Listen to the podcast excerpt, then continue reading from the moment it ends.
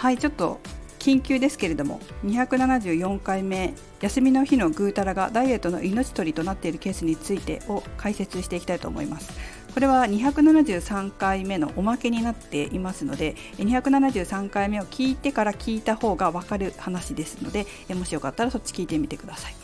でですね、まあ、273回目聞いた方はプラスアルファでこれも知っておくといいと思います。私は長年ダイエット指導をしてきてえ体重と体脂肪率を毎日データ化してでトレーニング来る前に皆さんに送っていただくんですけれども結構ダイエットに真剣になってくるとだんだんとこう一定間隔で落ちてくる体重体脂肪率が落ちてくるようになるんですね。でもそうすると落ちない日っていうのがだんだん気になってくるんですよ。なぜかというとその日が平均値を押し上げてしまうんですね。普段はこうだんだん減ってきてるなと思ってもある日家でぐうたらしていた、まあ、それが2日続いた、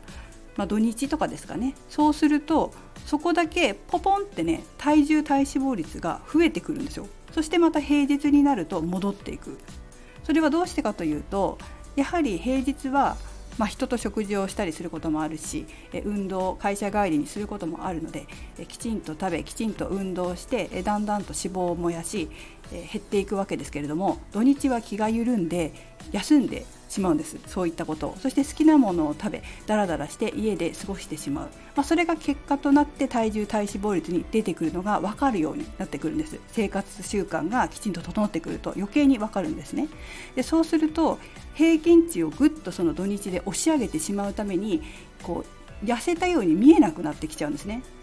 っていうかそれで戻しちゃうっていう方もいるんです。今まで痩せてきたのに土日で戻してしまうみたいなね。それだけ太るのは簡単。ただ痩せるのは大変っていうことです。そうするともうもったいないんですよその土日が。こういうことって本当にあるんです。ただそれはえっと、平日例えば平日だったら規則正しい生活になってればだんだん見えてくるんですよ。そしてあもったいないって思うからやめようって思う。休日ダラダラするのはやめようっていうふうに思うと今度その休日にちゃんと動いたりとか食事もコントロールしたりするようになるので、えー、だんだんと平均が揃ってきて徐々にその何て言うのかな休日だけ太って戻してしまうリバウンドさせてしまうということがなくなってくる。そうすると、まあ、平均的にこう落ちて体重体脂肪率が下がって痩せてどんどんどんどん痩せていくっていうことになります。あの本当にね2日って大きいんですよ。1日でもまああのちょっと増えますけど2日って結構大きい。2日ダラダラしちゃうと本当にこう戻っちゃう。1週間が水縄みたいになっちゃったりもするので、えー、それほど体筋肉って変動しやすいんですよ。それをちょっと肝にイメージといてほしいなと思いますでこれに対する対処法は私が生徒さん見てきて思うのは人それぞれでどうしても治らないとその悪癖っていうかね、えー、休みの日になるとダラダラして食べたいものを食べてしまうその癖が治らないで苦しいって言ってダイエット心理学に来る方もいますし、えー、自力でねコントロールする方もいらっしゃいます。